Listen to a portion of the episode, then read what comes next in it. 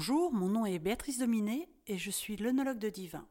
Aujourd'hui, pour ce neuvième podcast, je vous emmène à Bordeaux et en particulier sur la région nord du Médoc, c'est-à-dire située juste au nord de la ville de Bordeaux, qui va euh, être assez connue dans le Bordelais parce qu'elle représente euh, beaucoup d'appellations qui ont bénéficié depuis un certain temps 1855 va être vraiment l'année euh, charnière où il y a cette reconnaissance euh, de la classification euh, qu'on a appelée la classification des vins de Bordeaux, même si globalement elle représente quasiment que des vins du Médoc. Donc dans cette région viticole, on, a mis en avant plusieurs communes, dont, dont Margaux, mais vous reconnaîtrez peut-être les appellations de Saint-Julien, de Pauillac, de Saint-Estèphe ou de Moulis ou de Listrac, hein, qui euh, finalement représentent euh, les grands terroirs euh, médocains avec la présence de ces châteaux assez connus qui ont été donc répartis en différents niveaux, différents niveaux de classification. Ce qu'on connaît le plus, ce sont les crus classés. Le château d'Ozac, dont nous allons parler aujourd'hui, est l'un des heureux, euh, euh, on va dire, bénéficiaires de, ce, de cette euh, classification, donc de ce niveau de, de cru classé. Il est situé à proximité de l'estuaire, à peu près à 350 mètres de, la Gironde, et ça en fait une situation finalement assez intéressante parce que tout l'écosystème est, influencé quand on est un petit peu protégé sur cette situation, protégé des vents océaniques, et euh, il est entouré aussi euh, de prés et de forêts qui permettent en fait d'être assez, euh, assez protégé de certaines parties, on va dire, du climat océanique qui peut se retrouver des fois un petit peu, un petit peu rude. Alors, historiquement, c'est un lieu dont on retrouve des traces très anciennes, puisque en 1190, on a une trace écrite du plus ancien propriétaire connu de ce secteur de Margaux. Il s'appelait Petrus d'Ozac et il reçoit ses terres d'un certain Richard Ier, euh, cœur de Lion, euh, roi d'Angleterre, donc qui va marquer évidemment euh, l'histoire de cette région viticole. Les Anglais y sont évidemment associés depuis très longtemps, même si c'est plutôt Aliénor d'Aquitaine dont on se souviendra. Historiquement aussi, c'est intéressant en 1884, nous avons euh, Alexis Millardet qui va mettre au point un produit qui est encore aujourd'hui utilisé et connu. Et il le met au point, ce produit, euh, avec l'aide d'Ernest David, qui est le régisseur de la propriété.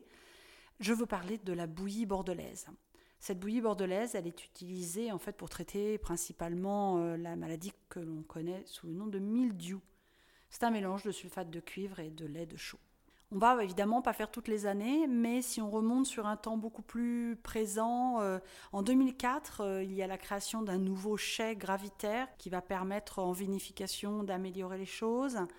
En 2014, une nouvelle tonnellerie avec la maison Séguin-Moreau. En 2016, un travail sur des levures indigènes et aussi euh, l'utilisation de protéines végétales qui vont permettre en fait de remplacer euh, le blanc d'œuf dans l'opération du collage et qui euh, en feront euh, donc un vin dit vegan. En 2017, il y a des essais de plantation de vignes francs de pied. Alors francs de pied, ce sont des vignes qui ne sont pas greffées. Il faut se rappeler que à la suite du phylloxéra la plupart des vignes doivent être donc greffées grâce à donc des porte-greffes d'origine américaine. Et euh, là, on va essayer depuis 2017 sur des Cabernet Sauvignon de reprendre ce qu'on appelle sur une sélection massale, donc sur des vieilles vignes qui vont être euh, euh, réutilisées pour en fait être plantées sans porte-greffe. Et puis en 2020, le domaine est acquis par la famille Rouleau, qui est la famille propriétaire actuelle.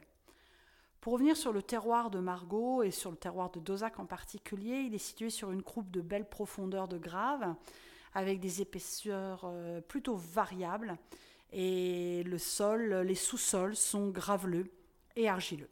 C'est un domaine qui euh, travaille sur la biodiversité.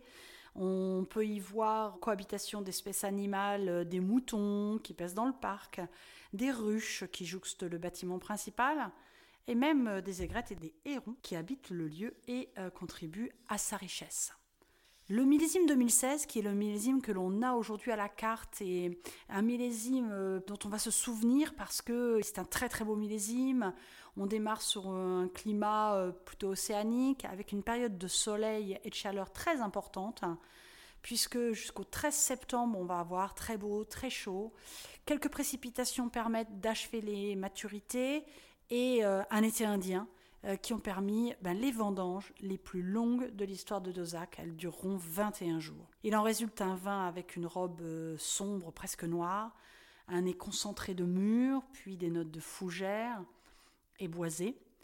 Un très bel équilibre en bouche entre l'opulence et la fraîcheur, une très belle concentration. Moi j'y vois évidemment pour les amateurs de viande une entrecôte ou une côte de bœuf pour l'associer, mais sinon, très beau risotto au cèpe, je pense, ira parfaitement, ou un coulommiers aux truffes. Je vous souhaite une belle découverte, une belle dégustation.